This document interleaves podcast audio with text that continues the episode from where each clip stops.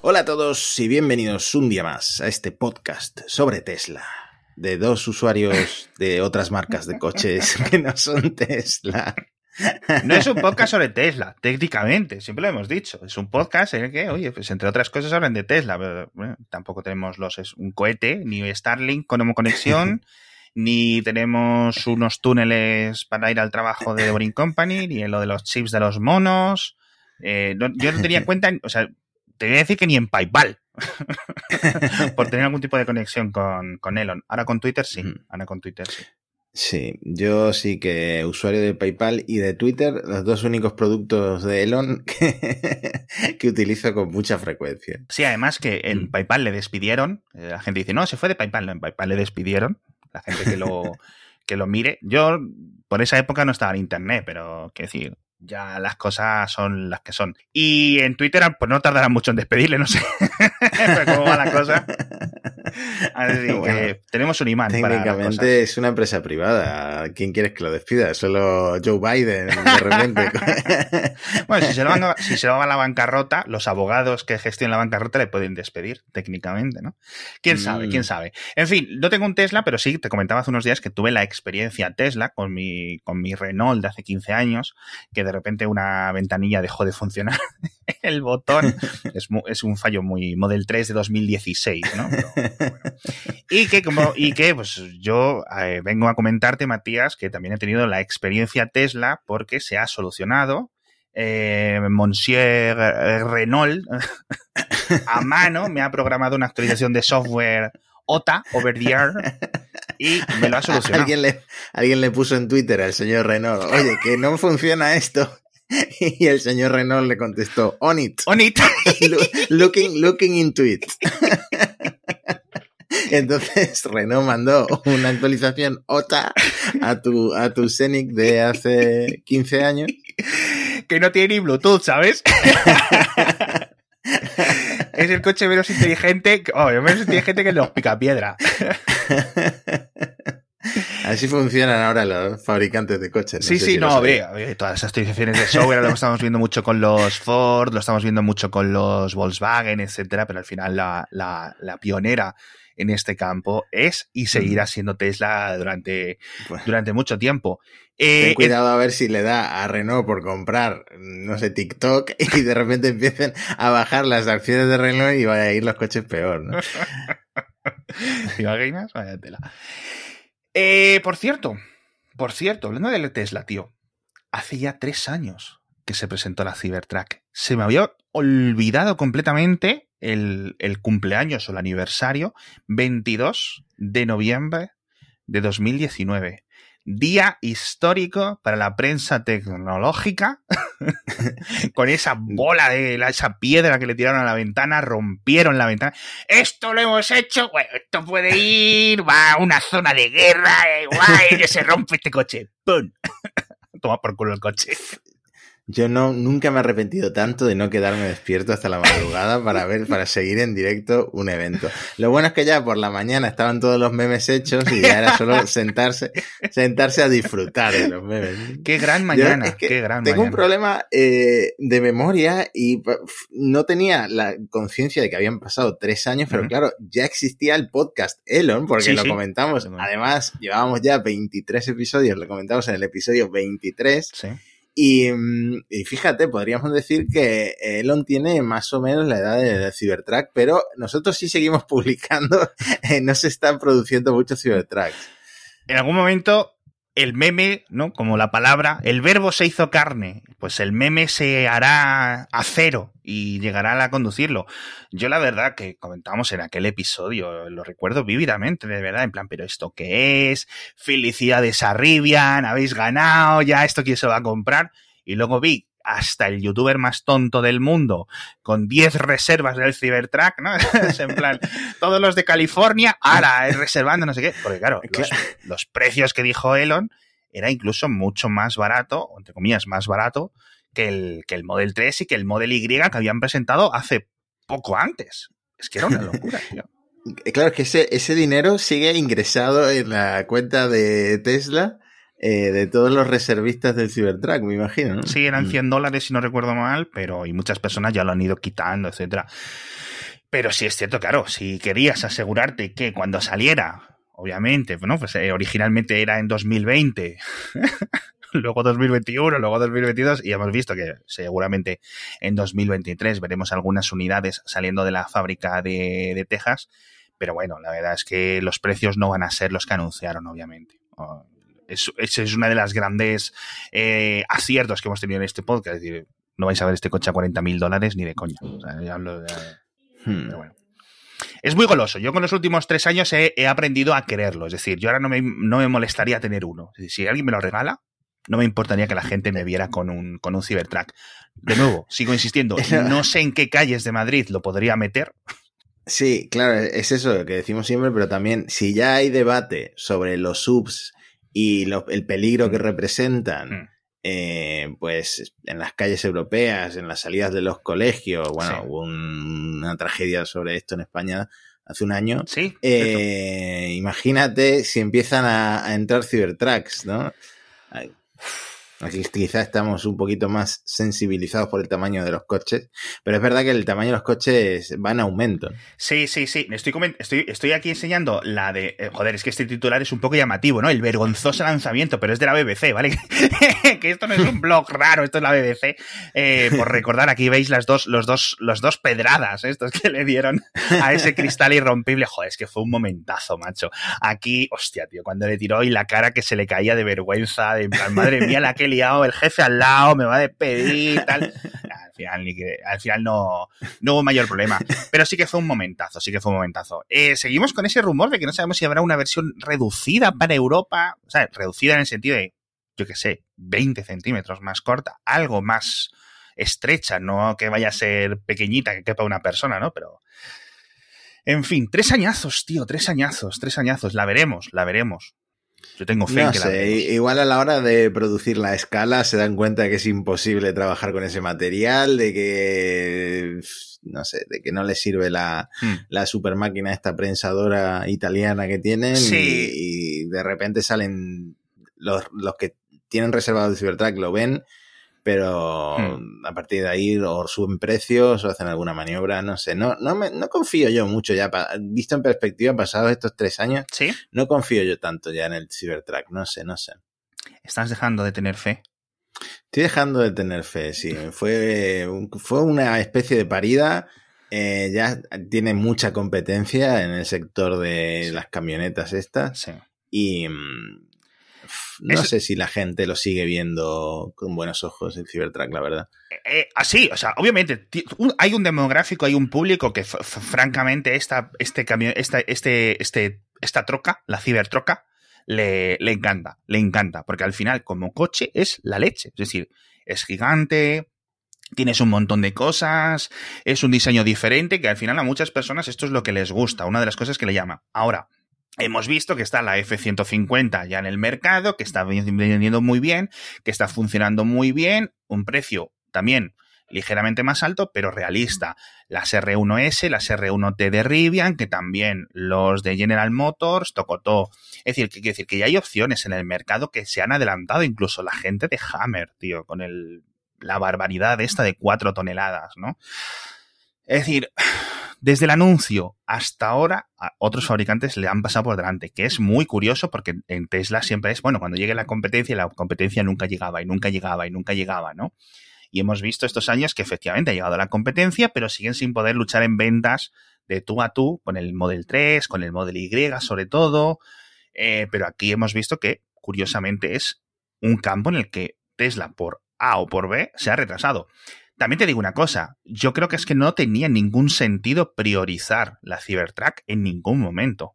La fabricación, es decir, han hecho muy bien en centrarse en el Model Y. Bueno, le veo mucho más sentido, ¿no? ¿No crees tú?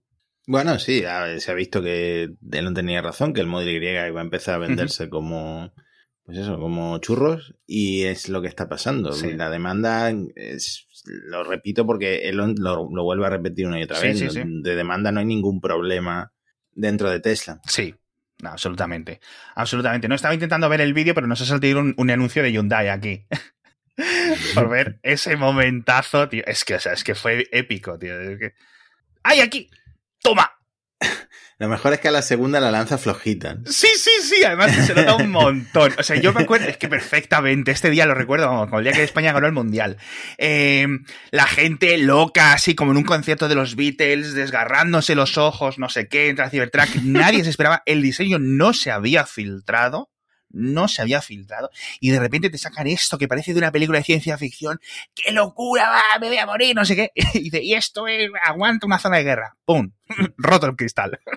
Eso sí, en cuanto salga el Cybertruck, lo vamos a ver en cantidad de películas Sí. de ciencia ficción, Sí, sí, de exploración espacial. La vamos a ver tantísimo que, que hasta la vamos a reconocer. Que a mí me pasa, por ejemplo, con la, la Dragon, la Crew Dragon, que sale en alguna película y tal, y la reconoces. Pues va- nos va a pasar lo mismo con la Cybertruck. Es que no puedo dejar de ver. Yo creo que este vídeo, el momento en el que rompe, o sea, joder, meme instantáneo. Dice, Este es un momento internetero, marca premio. La verdad es que sí que fue.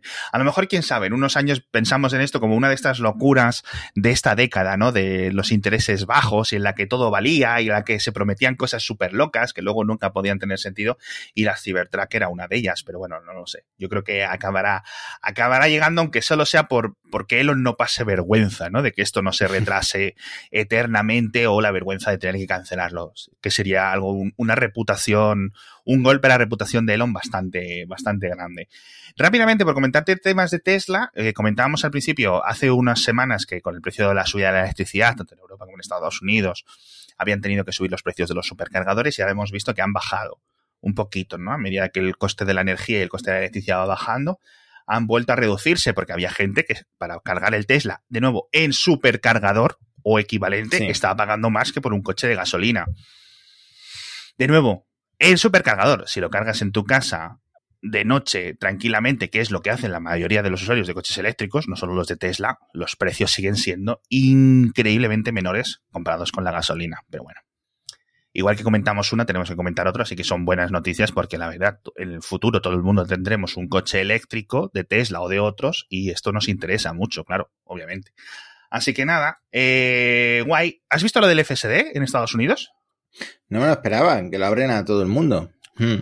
Hombre, Pues muestra la confianza que tienen de repente en el FSD versión 11, ¿no? Sí, lo que yo no sabía es que iba a llegar esto con la versión 11.0, es decir, con, mejor dicho, con la versión 11 tal, dice tal, y la hemos puesto para todos en Estados Unidos y en Canadá. No sabemos cuánta gente hay que ha comprado FSD o incluso que lo hayan comprado que le digan, oye, actívamelo. Yo imagino que muchas personas tendrían mucha gana, muchas ganas, porque sí que es cierto que veíamos, ¿cómo te diría yo? Mucha gente quejándose, oye, que quiero acceso a la beta privada, que no sé qué, que no sé cuánto, ¿no? Pero, pero bueno. No, esto para gente es un drama, sobre todo de que han venido subiendo los precios Mm. 10 mil dólares, no sé por Sí. dónde vaya, ¿vale? 15. Pero 15 mil dólares para la gente que no lo estaba recibiendo por- o porque no estaban dentro de la beta o no tenían la puntuación esta que Mm. empezó siendo del 99. Eh, era un drama que no te, no te dejaran probar esto, pero también es cierto que estamos hablando de algo que pone en riesgo no solo al conductor, sino al resto de conductores de, de la carretera. Entonces, eh, a ver Sí. el despliegue y qué tal funciona, porque es una cosa muy delicada y que está, repetimos, bajo el escrutinio de, en Estados Unidos, la NHT... TSA.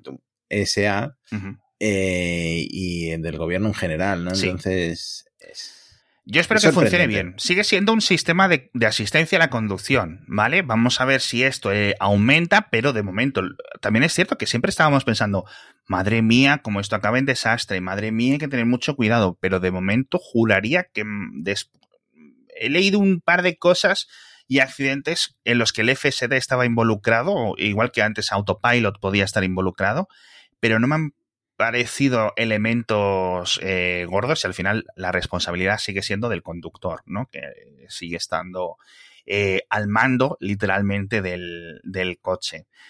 En algunas zonas funciona mejor, en otras zonas funciona peor. Ya está. No sé si esto lo veremos en Europa el año que viene o cuándo. No sé cuánta gente en Europa con un Model 3 o con un Model Y tiene comprada esta opción. hmm. Es, es, una estadística que me gustaría saber, porque también es cierto que mucha gente lo compraba Hmm. en plan, bueno, vamos a ver si esto es el futuro realmente, como dice Elon, Sí. no voy a pagar en el futuro un precio de X. Ya Claro. sabemos que a Elon se le ha llegado a ir la olla diciendo que esto va a valer 100.000. no sé, 100 mil dólares. Hmm. Eh, pues lo voy a pagar, ahora en, en 10 Eso mil es. euros. Sí. No, absolutamente. Aquí esto es una de las cosas que, fíjate, por, por comentarlo. Hay gente, por una parte, hay compradores de Tesla que compraron esta opción, vendieron su Tesla para comprarse el siguiente o para cambiarse de marca o lo que sea y no han probado esto. Y esto también estará en los tribunales, estará judicializado porque tú al final has pagado por algo que no has podido disfrutar, ¿no? Por otra parte, esto sigue siendo software, ¿vale? Y sensores que cada vez bajan más de precio y hardware en general de computación que hace posible los cálculos que bajan de precio. Es decir, igual que en el pasado un coche con el elevalunas eléctrico lo tenías que comprar como un extra y te decían, oye, tal. Y los calentadores de debajo de los asientos y los cinturones y el ABS y el EBS y el no sé qué, todo han sido extras hasta que ha sido tan barato hacerlo que se convierte en una carrera por a ver quién te da más y una competencia entre los diferentes fabricantes. Eventualmente no hay nada a nivel histórico, tecnológico ni de lógica realmente que me diga que esto va a costar más. Es decir, de verdad, no entiendo por qué costaría más en el futuro. ¿Vale? Mm. Al no ser que Tesla lo, lo infle. Pero si lo infla el precio hasta esos 100.000, llegará algún vendedor de la competencia y dirá, nuestro coche esto no cuesta así, cuesta menos. Entonces mucha gente dirá, pues me compro el de Mercedes, que me lleva a los mismos sitios. ¿Sabes a lo que me refiero? Bueno, la lógica era que el coche estuviera siempre en movimiento y tú Ah. estuvieras sacándole rédito de llevar a alguien en modo taxista, ¿no? En modo taxi autónomo, más bien. Sí, sí, que el Tesla se pagara solo, no solo eso, Hmm. sino que el Tesla te ganara dinero por las noches. Y yo, o sea, esta es una de las grandes, de, de las grandes paridas que, que, más gente en Twitter se creyó a pies juntillas en 2018 o 2019. O sea, es que no lo entendí nunca. Tú estás dormido y eh, el Tesla está por ahí haciendo sus carreras de taxista.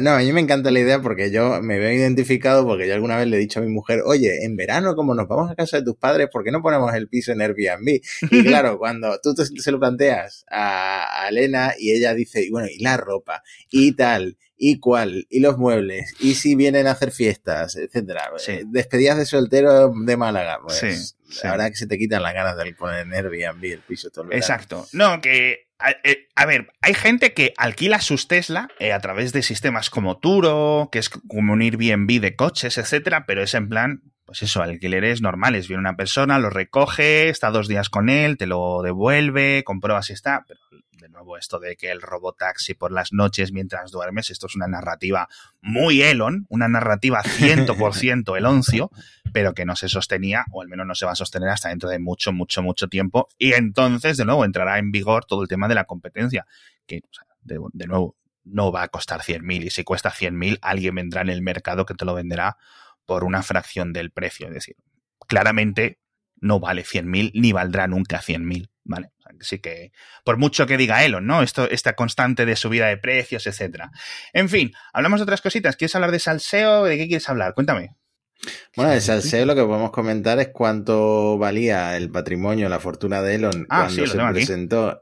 el Cybertruck. Sí, sí, sí, sí, decir, sí, sí. Hace sí. tres años, 2019. Además, lo tengo aquí. Te lo voy a enseñar. Mira, vamos a cambiar la pestaña para que lo vea Matías en directo. Eh, no sé si lo puedo poner en máximos. Aquí lo ves. Eh, septiembre de 2019. Mira, justo el día.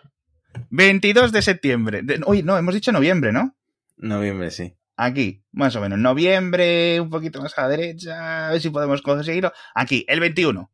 Elon, entre sus acciones de Tesla y sus acciones de SpaceX o participaciones de SpaceX y las casas o los que tuviera por ahí, según Bloomberg, su net worth, su dinerinchi, dinerinchi, que realmente no sabemos, ¿no? Si digamos el, sus activos eran 27 mil millones, que no es moco de pavo, pero vamos, que tampoco es una exageración comparado con lo que estaba previamente, 2016, etcétera.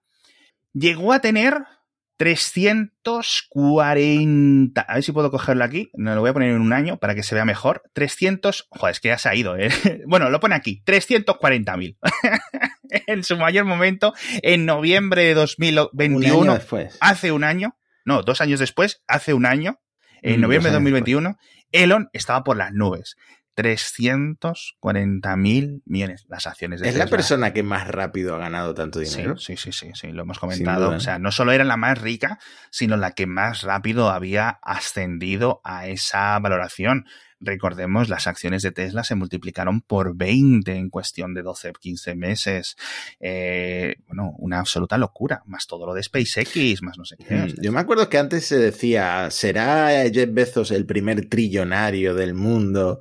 Y fíjate cómo están las cosas, que lleva Elon bastante tiempo siendo el número uno. Sí, sí. Y Bezos se bajó incluso al 3, llegó a estar por detrás de... Sí, anda por ahí. Además que obviamente pues le ha tenido que dar bastantes millones a su exmujer, etcétera. Y ahora, bueno, Elon ha dicho que, perdón, Jeff Bezos ha dicho que lo va a acabar donando todo.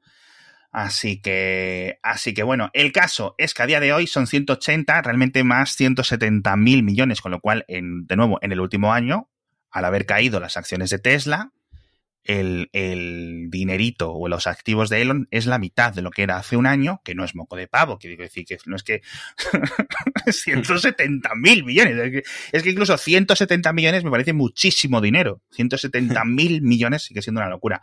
De nuevo, tenemos que recordar que ahora tiene 44 mil millones atados en Twitter, que pueden acabar valiendo cero, que la acción de Tesla puede seguir cayendo por X o por Y, etcétera, con lo cual yo no creo que vaya a ocurrir, pero no me extrañaría que dentro de unos episodios o unos años de este podcast esta gráfica sea simétrica, ¿no? Hubo un pico y una caída después, ¿no? Como estamos viendo aquí, pero bueno, ¿qué sabe? ¿Quién sabe? ¿Quién sabe? Claro. Pero sí que me hace gracia, ¿no? Cómo cambian las cosas. Que una persona pueda comprar una empresa como Twitter te dice hasta dónde han llegado este tipo de billonarios sí. que sí. han hecho su dinero en el, en el sector de la tecnología.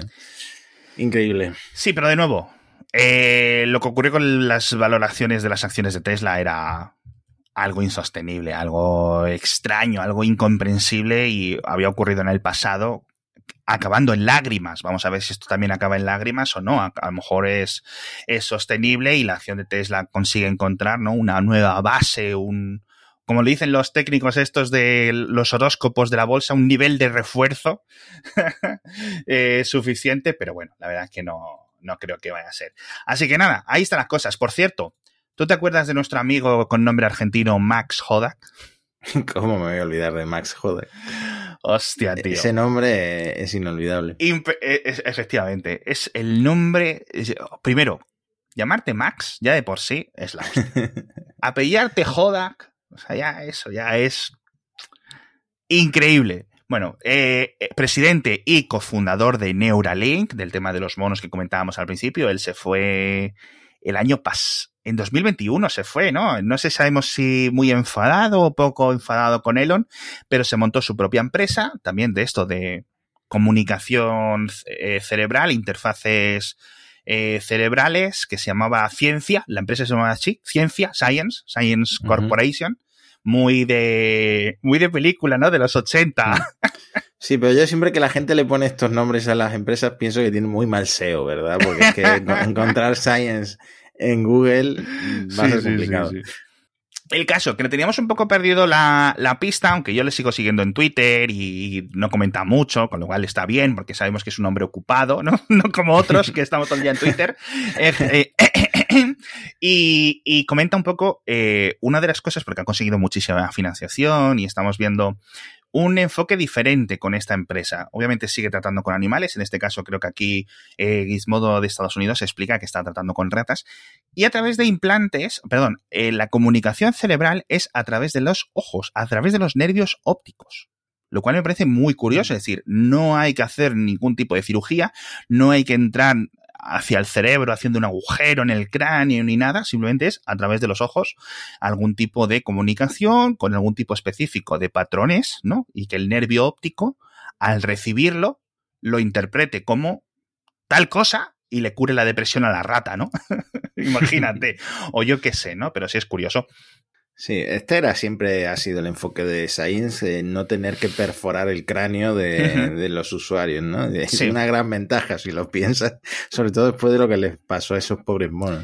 Ya, la verdad es que todo lo que sea tremendamente invasivo va a ser muy preocupante, ¿no? En el futuro, ¿no? Ya no en plan algo en plan Johnny Mnemonic o cosas locas Matrix, pero, pero sí es cierto que, que va a tener mucho más problemas. Por cierto, Neuralink en principio y es 26, el día 30 siguen teniendo el evento, ¿no? Dijeron. Hmm. Pues a ver si hay novedades, porque en principio no tenían la aprobación de la FDA Mm. para probar Ujú. dispositivos en humanos, como sí tenía esta otra empresa de la que hablamos, eh, que por lo visto habían estado incluso en conversaciones. Eh, así que a ver qué anuncian, ¿no? Puede, puede ser. eh, me- lo que me gusta de estas empresas que anuncian cosas eh, con menos frecuencia que Elon en Twitter es que en los eventos sí que vamos a ver novedades. Hmm.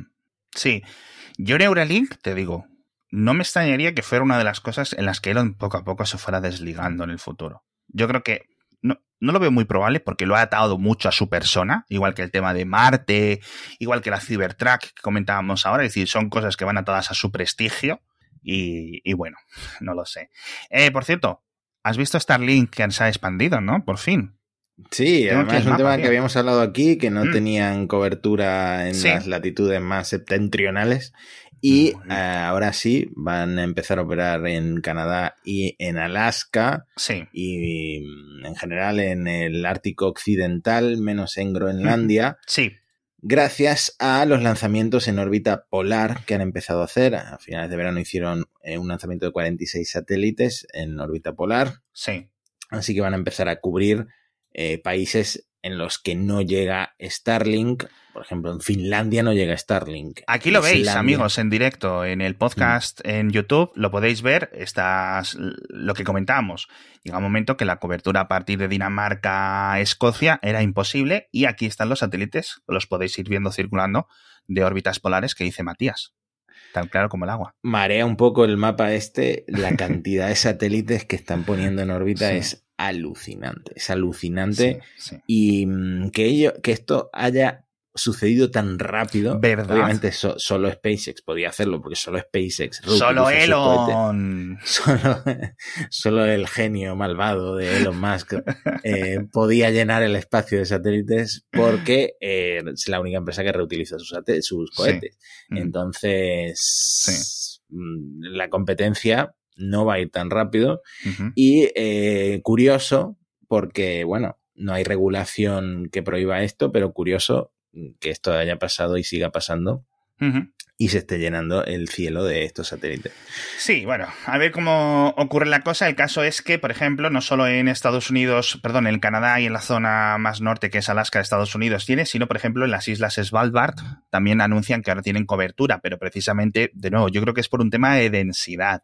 A mí no me extrañaría que en Groenlandia acabara llegando pronto, igual que a Islandia, ¿no? Ponemos, pone aquí Islandia, principios de 2023, en el primer trimestre, de nuevo, con medio satélite está cubierto.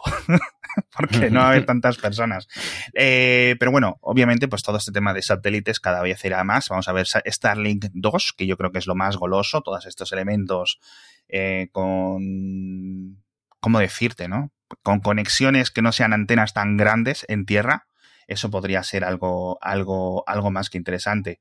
Y aquí seguimos. Eh, aquí tenemos la zona de Ucrania. Es- estos todos enlaces los dejo en las notas del episodio. Esto está en la web oficial de Starlink. Eso es starlink.com barra mapa para que vais viendo dónde lo podéis comprar o no. De, de Starlink es que hemos hablado hasta a nivel estratégico militar en el episodio sí, este sí. que hicimos en directo, pero realmente para la gente que viva en estas latitudes, en pueblos perdidísimos, podría llegar a cambiar su vida por completo, ¿no? Un, internet en, en banda ancha. Sí. Hmm. Y luego hay algunas zonas en Estados Unidos que la, la- la cobertura, aquí lo podemos ver, es rara, ¿vale? Pero esto es un tema de densidad de población, no de densidad de operaciones. Es decir, en esta parte ya está disponible, ¿por qué? Porque aquí en Estados Unidos viven cinco.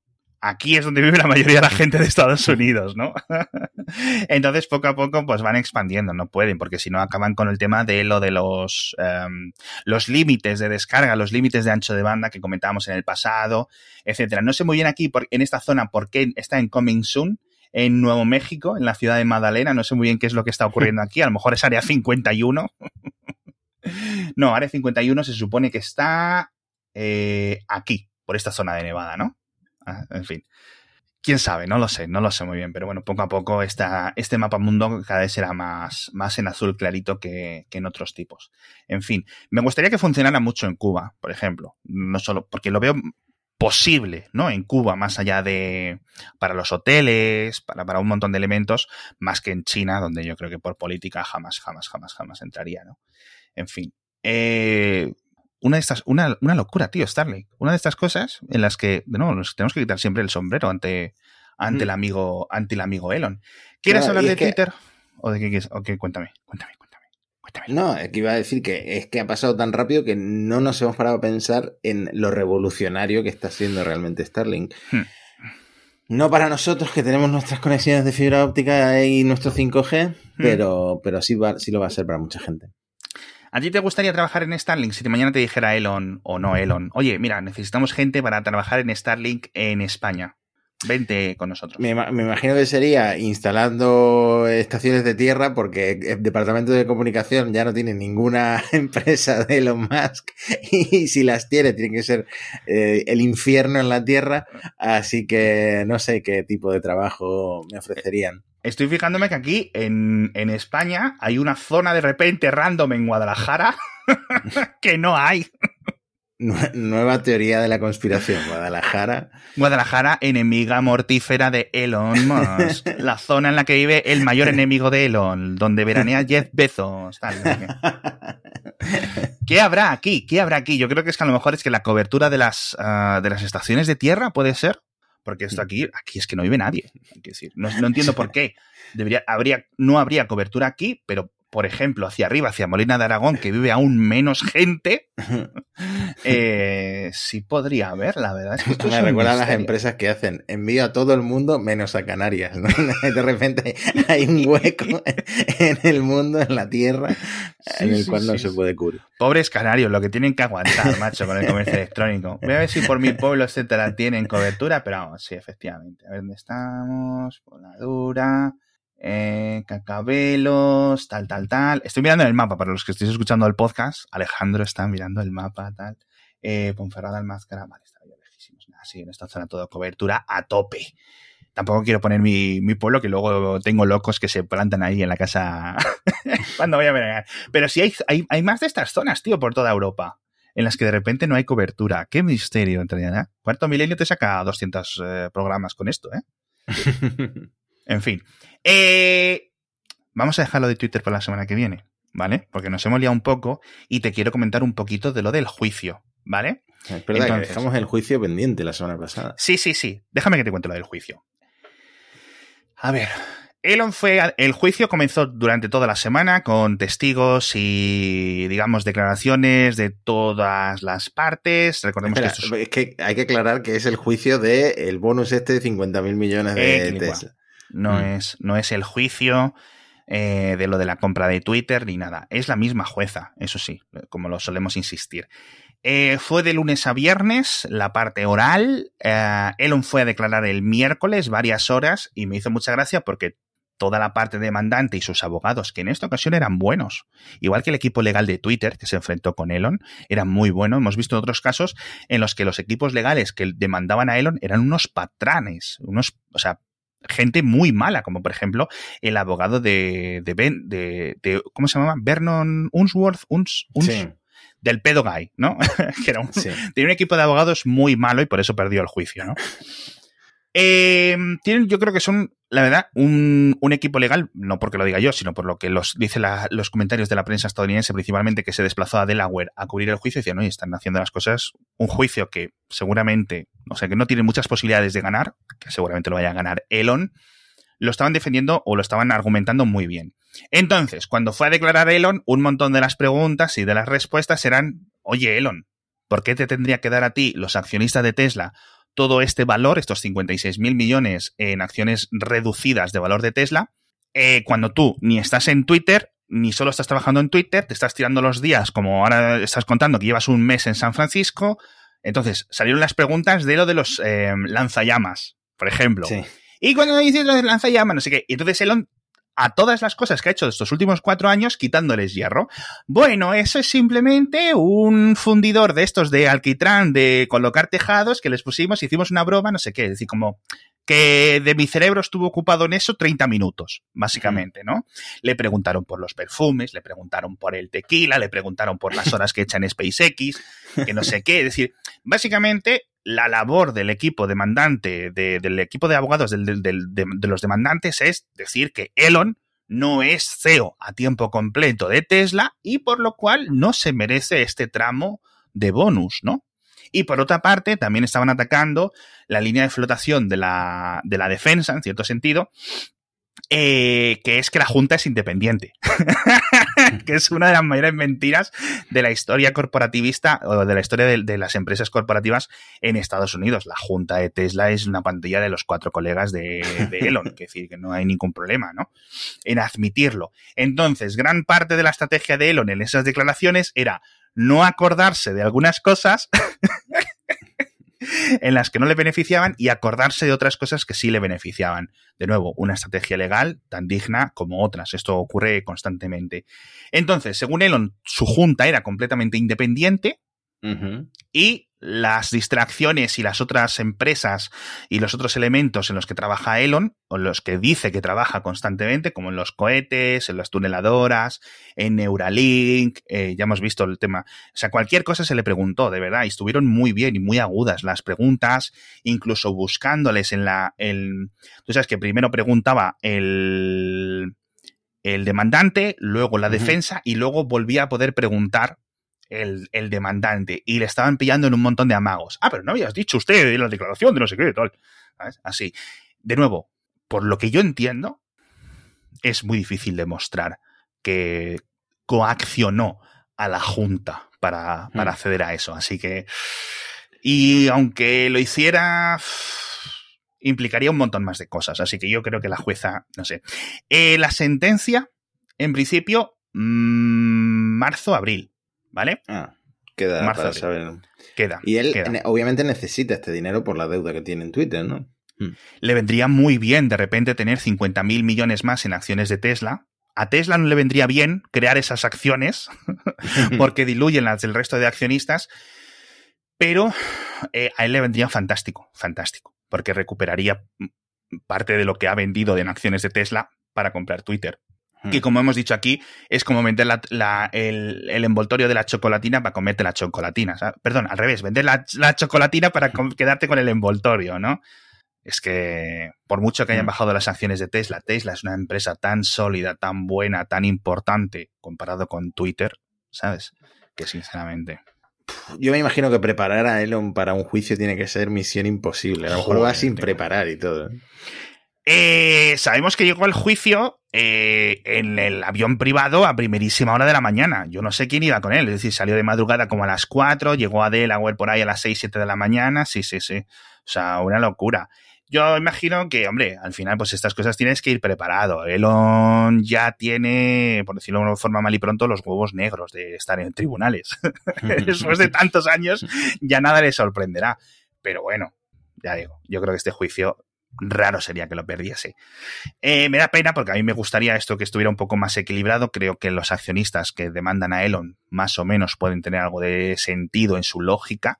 Pero por otra parte, esto eran unos tramos y unos, unos hitos que en principio iban a ser imposibles de conseguir, ¿no? De, de, de valoración de las acciones. Pero como lo han conseguido, pues oye, es que toca, toca darle el bonus al, al jefe por su trabajo bien hecho, sinceramente. ¿No?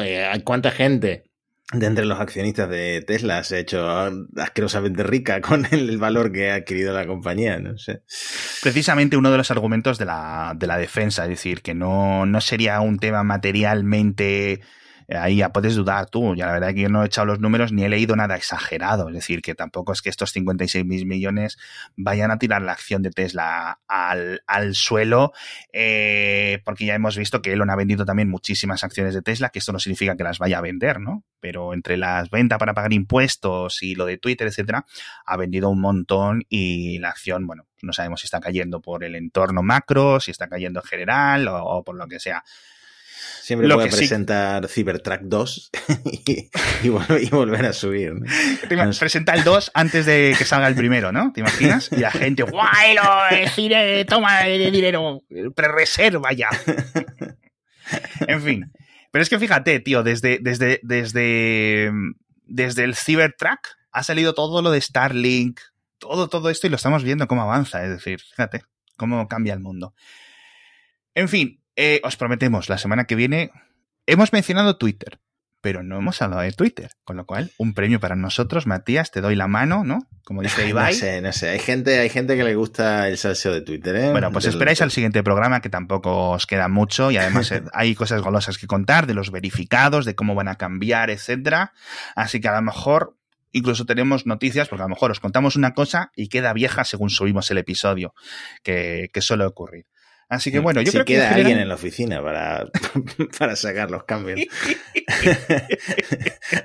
¿Viste, la foto que subió, ¿no? De la, desde la oficina, que eran, eran todos tíos. Creo que había una, una chica, una mujer, y eran el resto eran tíos, muchos de ellos con el tema de la visa de visados, ¿no? del visado pendiente. Y, mm, y, hubo alguien que comparó con el Twitter anterior, que eran muchas mujeres, ¿no? Mucha, ah, mucha diversidad. Mm. Sí, bueno, exacto. Pues ha despedido gran parte del equipo de ventas, del equipo de gestión, del equipo de moderación, del equipo administrativo, pero bueno, vamos a ver si esto, la, la verdad que ha comenzado el mundial y de momento Twitter no se ha caído, es decir, la, la primera prueba de fuego la, la, han superado. Vamos a ver qué, qué es lo que sigue ocurriendo. Yo no creo que realmente ocurra nada. Twitter como plataforma es bastante sólida. Vamos a ver hasta dónde llega. Le veo más problema con los reguladores. En fin, ¿qué no nos adelantamos? La semana que viene más. Hasta pronto, Matías. Adiós. Hasta la próxima.